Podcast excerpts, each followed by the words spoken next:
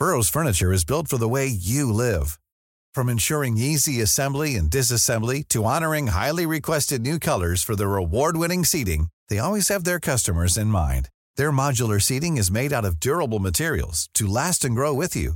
And with Burrow, you always get fast, free shipping. Get up to 60% off during Burrow's Memorial Day sale at burrow.com slash ACAST. That's burrow.com slash ACAST.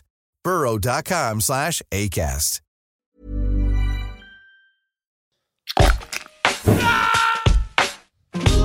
Alto Parlante, tu podcast de política. Te decimos las cosas como son. Al micrófono Pablo Marín y Arturo Aramburu. Comenzamos. Bienvenida, bienvenido a un capítulo más de Alto Parlante, tu podcast favorito de política. Mi nombre es Pablo Marín, me acompaña Arturo Aramburu y hoy te traemos toda la información a una semana de las benditas elecciones, a una semana de salir a votar, porque estoy seguro que si estás escuchando esto te importa el futuro, te importa por quién vas a votar.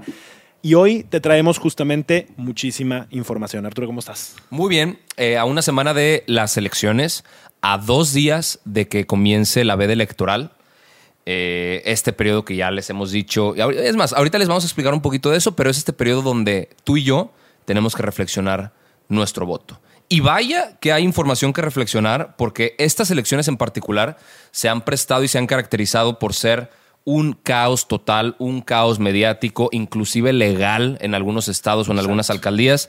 Entonces, vamos a irnos por partes, vamos a platicarte qué está pasando en los distintos estados de la República y cómo se ven las cosas, porque sabemos que nos escuchan de muchos lados y vale la pena hablarles sobre lo que está pasando en sus casas, pero traemos algunas cositas antes de entrar a eso. Sí, fíjate que yo creo que uno de los temas que ya hemos hablado anteriormente, pero creo que vale la pena meternos un poquito más de fondo, es hablar sobre qué onda con las encuestas.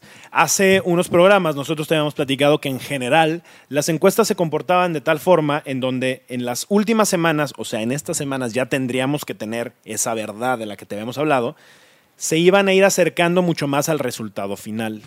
La realidad es que lo que hemos estado viendo, y justo ahorita Arturo y yo platicábamos de esto, las encuestas que hoy estamos viendo siguen siendo súper tendenciosas, súper com- compradas, súper distantes. O sea, puedes ver en, la mis en, en una encuesta un día ganando a uno, otro día ganando a otro, y realmente no creo que así se comporte la gente. Lo que creo es que hay mucho dinero atrás de esta Sí. elección. O sea, por lo mismo de tener una nueva normalidad en donde la gente está consumiendo el contenido de manera digital, en periódicos, etcétera, y no tanto en las calles, creo que las apuestas de muchos partidos, de muchos candidatos, está haciendo mover ese dinero a medios digitales, a encuestas, etcétera, donde pueden jugar con la percepción. Ojo, Sí. las encuestas juegan con percepción.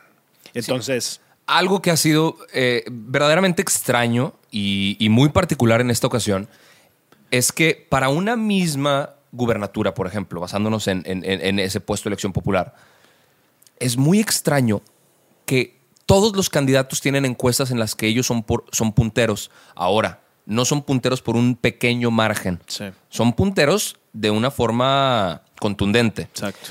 Eso es lo que lo hace extraño.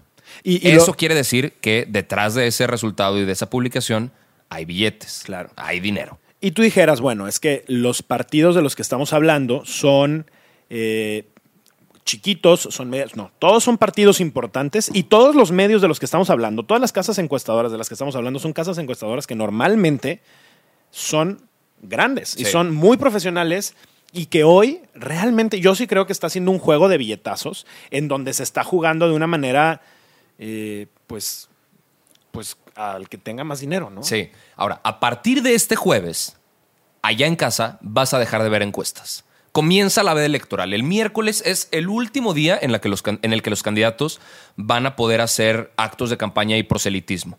A partir del jueves, todo acto de campaña está completamente prohibido. Eso es, e- es algo que está en la ley, que lo estipula el INE y que lo estipula la Ley General de Instituciones y Procedimientos Electorales. Eh, son a ver, jueves, viernes y sábado. Son tres días. Y bueno, lo que sea del domingo antes de que te toque votar. Son tres días y cachito que la intención justamente de su existencia es reflexión en silencio. Es una reflexión libre del voto. Es una conversación contigo mismo, contigo misma, para que logres decidirte, si es que no lo has hecho ya, por quién vas a votar. O sea, y, y- y tiene que ser respetado cabalmente. De hecho, afortunadamente en México, la veda electoral es algo que generalmente se respeta. Yo creo que los partidos saben que el no respetarla los hace ver incluso peor y a, a tan poco tiempo de la elección podría ser un golpe que no necesitarían tener el que cometan un delito electoral de ese tipo. Claro. Y, y yo creo que este periodo eh, resulta muy interesante porque entonces es cuando se puede abrir la conversación para que platiques con las personas que están a tu alrededor. O sea, yo creo que eh, un problema que en nuestra sociedad o en nuestro país tenemos es que en muchas casas, en muchos hogares, en muchas mesas del país, no se habla de política. Parte de lo que nosotros hemos querido hacer con Altoparlante es incentivar a que las personas nos sintamos capaces de hablar de política y que en la mayor cantidad de mesas del país se hable de política. Si quieren no hablar de religión, no importa, no hablen de religión, no hablen de fútbol, no nos importa. Pero de política se tiene que hablar, porque la política, aunque tú no te quieras meter en política, la, la política se va a meter en tu vida. Y esa es una realidad que nadie va a cambiar. Este 6 de junio depende de muchas personas el rumbo que va a tomar el país. Y una de las cosas que también hemos hecho como un gran hincapié es la importancia de poder mantener mayorías absolutas o eh, parciales dentro de la Cámara de Diputados. Y creo que esa parte de las elecciones en la Cámara de Diputados van a ser un punto de inflexión muy importante para ver si logramos mantener un equilibrio de fuerzas en los tres poderes que este país tiene o lograr jugar un poquito más con un sistema parlamentario como realmente lo Justo queremos. hoy en ¿no? la mañana tú tuiteabas acerca de esto, ¿no? Ajá. Y digo, me- gustaría que le platicaras a la gente tu lógica detrás de lo que, de lo que escribías por ahí, porque me parece, me parece importante. Fíjate, eh, la razón por la que em- iba a ser un tweet que se terminó convirtiendo en un hilo de varios tweets, ¿no? La razón por la que empecé a escribir esto fue porque muchas personas, y seguramente muchos de los que están en casa tienen la misma pregunta, nos han estado preguntando, y sé que a ti también te lo han preguntado muchas personas, ¿por quién votar? O sea, quiero votar por este candidato, pero no me gusta el partido. Quiero votar por este partido, pero no me gusta el candidato. Mi, mi propuesta ante eso fue, ok, los candidatos, los grandes líderes, los candidatos fuertes, son capaces de transformar a un partido. Y esto lo, podemos, lo hemos visto a lo, a lo largo de la historia. El problema es que hoy en día no hemos visto candidatos o políticos suficientemente fuertes que Claro. puedan transformar partidos. Entonces, mi sugerencia a quienes nos están viendo en casa en esa parte en específico es, vota por el candidato que mejor represente las ideas que tú creas, independientemente del partido, esperando que con tu paciencia y con to- todo el, el trabajo que tú hagas junto con el candidato, presionando para que realmente eh, lleve los temas en los que está proponiendo y que hacen sentido contigo, los, los, los vaya Estás cumpliendo, hablando de ¿no? ejecutivo. Estoy hablando solamente ejecutivo, es decir, presidentes municipales y gobernadores. Ahora, creo que la historia es muy diferente para el Congreso, para la Cámara de Diputados, o sea, específicamente para gobernaturas y para presidentes municipales, escoge al mejor candidato independientemente del partido. Sí. Pero para la Cámara de Diputados, aquí hay una cosa muy diferente. Eh, el presidente hoy, el partido Morena, y ahora que viene en contubernio con el Partido del Trabajo, el Partido Verde Ecologista y el Partido Encuentro Social, eh, están armando este, este grupo, este bloque, en donde lo que quieren es tener un control absoluto de la Cámara de Diputados. Y solamente El, para el- el recordar... PES ya no se llama Partido Encuentro Social. Perdón, el solidario. a Encuentro Solidario Se- para... Se, escucha más bonito, ¿no? Se, se vende un poco mejor. Pero es básicamente la misma cosa. Es, eh, de hecho, es el partido de el, no, el Bester Gordillo es ese Part- más redes redes, sociales sociales, progresistas. Es- esta es la mafia de partidos de cómo van Sí. funcionando y evolucionando. Que no son más ese tipo de partidos chiquitos, partidos satélite de los partidos principales, no son más que negocios de ciertos cotos de poder. En este caso, de eh, el CENTE, ¿no? El, Sí. el- el Sindicato de Trabajadores de la Educación. Correcto. Ahora, lo que yo vengo a proponer acá es votar en la Cámara de Diputados por diferentes fuerzas políticas. Un riesgo que tiene nuestro país es que el presidente, que está en un partido en específico, que es Morena, tiene el poder de uno de los tres poderes. Otro de los poderes es el poder legislativo, que hoy no tiene la mayoría, pero ha hecho suficientes movidas Sí. como para poder Para votar como mayoría. Exactamente. Y tú y yo lo hemos platicado varias veces. Muchas de las cosas que han pasado y que a ti no te han gustado, que a mí no me han gustado y a la mayoría de las personas que están allá afuera no nos gustan, como el tema de Saldívar, como el tema de las energías sucias, como muchísimas reformas que están allá afuera, lo de los datos biométricos, han sido temas que el Ejecutivo propone y mayoritariamente su bloque partidista empuja sin que haya una sola coma de discusión. Y eso es un riesgo para la democracia completa del país. La propuesta es démosle fuerza al resto de las Y eso fuerzas políticas. de los partidos. independientemente del partido al que, al que se pertenezca. Claro. Cuando el PRI tuvo mayoría absoluta también con un presidente priista, y no sucedió solo un sexenio, varias legislaturas, sucedía exactamente lo mismo, una acumulación de poder desmedida donde nadie podía decir nada, nadie podía argumentar nada y al final pasaba lo que el partido quisiera que pasara. Exacto. Entonces, eso, eh, eh, ojo, aquí no te estamos diciendo no votes por un partido o por otro, te estamos diciendo generemos las condiciones para que existan contrapesos funcionales. Exacto. Tal cual. Lo que estamos diciendo acá, lo dices perfectamente, es no empujemos sistemas totalitarios, no empujemos sistemas en donde el presidente tenga poder total sobre los temas que se tocan en la vida pública del país, porque eso lo único que hace es, y ponía un ejemplo en el tweet, ponía, si el presidente tiene buenas ideas, esas buenas ideas tengan por seguro que van a ser aprobadas en la Cámara de Diputados, en la Cámara de Senadores, etcétera.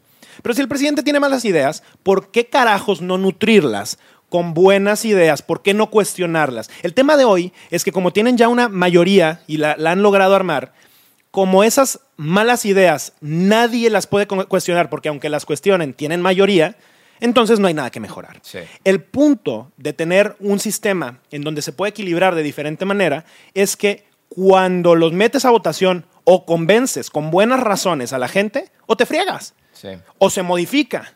Y eso es lo que necesitamos en nuestro sistema. Estos comentarios se aplican para las elecciones de junio del 2021 de México. No van a aplicar para todo momento. Si el año que entra viene un nuevo partido que está en el poder y tiene otro tipo de cosas, seguramente estaremos hablando de lo mismo. Arturo y Pablo no te están diciendo no votes por Morena, estamos diciendo no votes por las formas en las que perdamos la libertad de tener mejores iniciativas de ley donde estén más nutridas por diferentes fuerzas políticas, cualquiera que ellas sea. Ahora, vamos a hablar un poco de los estados, eh, habiendo dicho esto, Creo porque es la- importante. eh, es importante entender qué está pasando en qué lugar.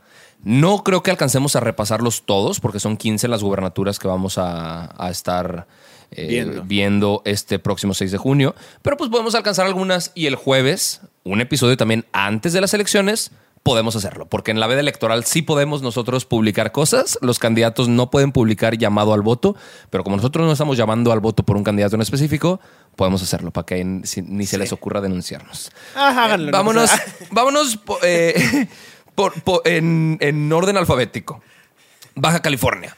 Eh, Baja California Norte, eh, que es eh, mucho más correcto llamarlo solamente Baja, Baja California. California, Eh, todo está y siempre ha estado cantado en Baja California. Sí. O sea, Ahí de- no hay, no hay nada que negociar, ¿no? Desde el inicio de la contienda eh, está todo dicho y se sabe que Marina del Pilar va a ser la próxima gobernadora de, Es correcto. de Baja California. Morena va a tener continuidad en su proyecto en Baja California porque Jaime Bonilla estuvo la, eh, la mitad de su sexenio porque le tocaba justamente de esa ley. forma. Y pues Marina del Pilar, todo indica que será la próxima gobernadora. Algo interesante ahí, y ahorita decías, va a haber continuidad. No sé si va a haber continuidad. Y algo interesante y- e inteligente que hizo Marina fue que, a pesar de que es del mismo partido que Jaime Bonilla, el actual gobernador, Marina hizo algo muy inteligente para sí misma y fue decir, yo me deslindo y me desmarco de Jaime Bonilla. La gente no está queriendo lo suficiente a Jaime Bonilla porque se está saltando las trancas y está haciendo cosas que a la gente no le gustan. Se desmarca, se pelea de hecho públicamente con él y se lanza como una alternativa diferente, eh, aunque sean del mismo partido. Y efectivamente, como bien mencionas, va arriba en prácticamente todas las encuestas. Es casi un hecho que va a ser la próxima gobernadora, a Sí. menos que en estos próximos días su- surja algo interesante que también eso puede pasar. Sí, de hecho, en otro estado, que también por orden alfabético continúa a hablar de eso, donde todo está cantado, es en Baja California Sur. Exacto. En Baja Sur, eh, pues Francisco Pelayo probablemente vaya a ser el próximo gobernador. Correcto. Eh, representando al panismo, Baja California Sur, un estado también bastión panista. Panista. Y todo indica que va a, a continuar de esa forma la elección en esa entidad. Entonces, pues no esperamos sorpresas por ese lado. Donde la cosa se pone muy interesante y donde probablemente el 6 de junio en la noche todos se vayan a declarar ganadores, va a ser en Campeche. En Campeche tenemos por un lado a Laida Sansores, Laida Sansores que ha intentado ser eh, gobernadora en cuatro ocasiones. Laida Sansores, que es ahorita alcaldesa con licencia de una alcaldía de la Ciudad de México. O sea, es qué cosa tan irracional, ¿no? Eso quiere decir que lleva por lo menos tres años viviendo fuera de Campeche. Exacto. Pero bueno. Eh, enfrentándose a Eliseo Montúfar y justamente al candidato del PRI, Alejandro Castro. Ok. Entonces, ahí todo se ve sumamente cerrado. Eh, la diferencia es de, de menos de cuatro puntos de ventaja en el promedio de las. La encuesta de las encuestas, o sea, este promedio de encuestas que, que se puede acceder en Internet. Y Se llama eh, Oraculus, ¿no? Algo así. hay varias, hay varias plataformas que te permiten ver este tipo de servicios, generalmente son pagadas. Eh, entonces hay un casi empate estadístico a una semana de que sea esa votación y, y se ve complicado que las cosas logren dar una vuelta y que exista una ventaja contundente por alguno de los ganadores. La ventaja va a ser corta y todos el 6 de junio en la noche van a decir yo soy victorioso, yo soy victoriosa hasta que se, eh, hasta que se diga el- resultado oficial de la elección. Otro lugar donde también la cosa está muy cerrada es en Chihuahua. Pareciera que el, el Partido Acción Nacional va en la delantera con María Eugenia Campos, pero yo creo que eh, es una elección cerrada. Sucedió algo muy similar a lo que pasó en Baja California, que también María Eugenia eh, tuvo ciertas diferencias con el actual gobernador y eh, eso le permitió desmarcarse, pero por otra parte también le afectó, la tuvieron eh, demandada penalmente, etcétera. Fue Sí, un rollo, ¿no? Ahorita ella va a la eh, cabeza eh, y ese va- tema legal sigue pendiente, o sea, sigue Sí, ahí sí, en el cajoncito, pero guardado para que se reviva. Sí, y muy probablemente sí le esté afectando en puntos ahora. Con todo y todo, ella va un poco más arriba que su contrincante de Juan Carlos Loera, que va por Morena, Partido del Trabajo y Partido Nueva Alianza. Paréntesis, en- cuando hablamos del tema de Campeche dije Alejandro Castro es Cristian. Cristian Castro, Castro. Como el cantante. No, pues es famoso él. Cristian Castro Bello, una disculpa. Bien, bien. Eh, pero entonces en Chihuahua, así las cosas, eh, también pareciera que la ventaja la tiene. Ojo, estamos hablando nosotros de el promedio, nosotros lo vemos el- el- del promedio de todas las encuestas. Eh, esto es lo que nos dicen los diferentes, en- le, le llaman poll of polls, encuesta de encuestas. exacto. Oráculos es uno de, los, de, de las formas en las que se pueden ver este tipo de cosas, pero bueno, hay varias. Ahora, en Guerrero, ¿cómo va la situación en Guerrero? Porque también fue una, una elección que llamó la atención y fue una elección que, que nos hizo ver nuevamente el tema del influyentismo familiar, el nepotismo y las famosas, el término llamado Juanitas, donde ahorita la Torita, que así se, le está diciendo que me parece absurdo, a Evelyn Salgado, la hija de Félix la Salgado hija Macedonio, del toro. eh, sí. Va justamente a la delantera. Es impresionante la forma en la que en ese estado en específico la oposición fue terriblemente ineficiente para comunicar lo que se intentó comunicar. A ver, era una elección donde el candidato favorito era un presunto violador Por Que- varias personas. O sea, que cometió delitos sí, sí, sí. eh, fiscales o financieros para su candidatura, le bajan la candidatura, presenta a su hija y aún así tiene más intención de voto que los candidatos de la oposición. Y, y a, y a eso le ligas que amenazó con madrearse gente del INE a, los, a los consejeros. Es decir, es un tipo que pareciera que no tiene escrúpulos. Es muy impresionante. Y aquí es donde creo que vale la pena hacer una pausa y, y recordar cómo funcionan finalmente este tipo de contiendas. O sea, la gente vota por el que cree que es el mejor candidato, no necesariamente por el mejor Sí. candidato.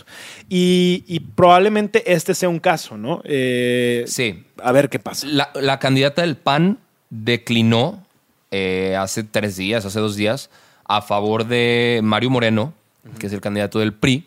Y hemos visto, y se ha hablado muchísimo de esto, cómo el, el tema del voto útil siempre ha sido un, eh, pues un factor Sí. determinante en las elecciones. Que yo O sea, creo que vale la- la pena explicarle a la gente, porque no todos tienen tal vez tan claro qué es el voto útil. El voto útil es votar por, por el. eh, perdón, una, una- una disculpa. votar por el que creemos que tiene posibilidades de ganar Exacto. para generar un, o sea, un, un- un contrapeso en contra del partido que va a la cabeza, ¿no? Sí, o sea, a ver, poniendo eh, un ejemplo. En 2018, el- lo que era muy claro al final en, la contienda era si la gente quería a Morena o no a Morena. No estoy hablando de partidos, estoy hablando de cómo la gente era la intención del voto. Lo que terminó siendo el voto útil es que la gente que no quisiera a Morena se iba a ir por el segundo lugar, cual fuera de los otros candidatos, ya fuera Naya, ya fuera Mid, ya fuera quien fuera, y ese voto lo iban a utilizar para que no quedara el que iba en ese momento en Exacto. primer lugar. La realidad es que Andrés Manuel tuvo un 53% y avasalló Sí. la elección. Si nos queremos ¿no? ir a, a- a- a un ejemplo puntual ahorita, o sea, si tú no quieres que Morena gane, porque son la- las dos propuestas que en teoría existirían, o sea, Morena y aliados por un lado y va por México por otro, lo que ahorita representa Va el por voto México útil- es la alianza de PAN, PRI, PRD. Ajá. Lo que ahorita representa el voto útil es si tú quieres que la agenda de la oposición sea la que, la que sea ganadora, vota por el que tiene probabilidades de ganar. Exacto. O sea, por el Más probabilidades de más probabilidades de ganar. Aunque no sea tu favorito. O sea, si tú querías votar por otro candidato, el voto útil representaría cambiar de decisión e ir por el que sí tenga posibilidades de ganar. Exacto. Si es que no es tu favorito. Y yo creo que aquí le das un punto que me parece muy interesante. Eh, el cómo juegan justo en este momento con las encuestas, lo que platicábamos al principio, buscando que la percepción sea yo soy el voto útil, yo soy la persona por quien tienes que votar para que entonces Claro. final, al final del día terminen teniendo más puntos. ¿no? Claro. Algo que también eh, me, me parece muy interesante es el cómo van a terminar declinando. Las declinaciones hacia uno u otro partido eh, son básicamente un proceso en donde un candidato ya sabe que no va a ganar, pero sabe que representa un 6, 7, 8, 10% y dice, ok, con tal de que este otro partido no llegue, cedo mis puntos, cedo mi porcentaje a la candidatura X a quien, si mis porcentajes se suma, muy probablemente sí podamos ganarle. Eso Sí. es lo que es la declinación. Y en estos momentos, es, esa, eh, estas declinaciones van a poder todavía mover un poquito las contiendas. Algo que es muy cierto es que cuando un candidato, que supongamos que tenga ocho puntos, declina en favor de otro candidato, lo que normalmente pasa es que esos ocho puntos no se transfieren en, automático. Muchas veces bajan un poquito. Porque la gente dice, ah, no, yo votaba por ti como candidato. Si tú lo vas a ceder por este otro, Sí. tal vez me voy por a otro lado Sí. o tal vez me quedo como indeciso. Pero la mayoría de las declinaciones que sucederían ahorita sería entre partidos de oposición Exacto. para, para pues, Eh, ser una, una propuesta viable frente a los votos de Morena. Exacto. De hecho, mucho de lo que se habló, por ejemplo, en Sonora, que ya les hablaremos de lo que está pasando por aquel lado, Eduardo Burs declinó. Exactamente. Él iba por Movimiento Ciudadano y sí tenía, no iba a ganar. Pero tenía una buena tenía intención una de buena voto. intención de voto, por ahí del 15%. Sí.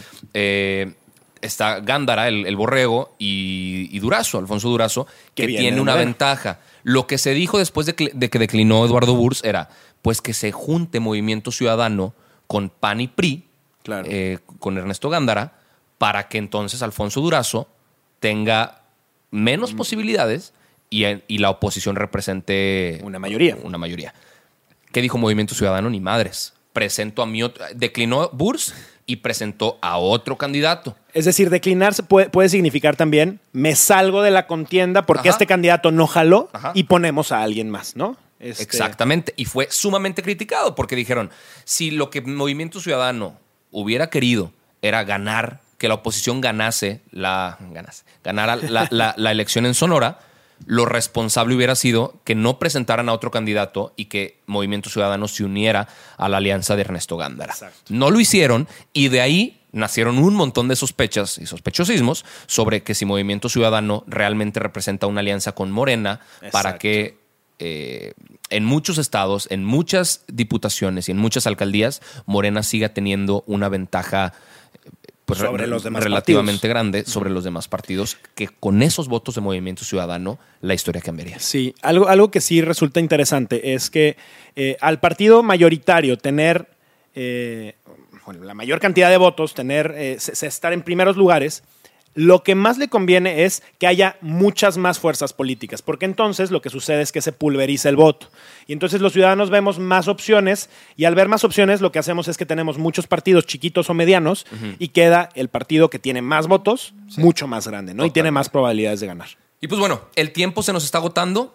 Falta la mitad de las gubernaturas. Las vamos a abordar el próximo episodio con más calmita eh, en esta pues segunda parte de cómo llegamos a las elecciones.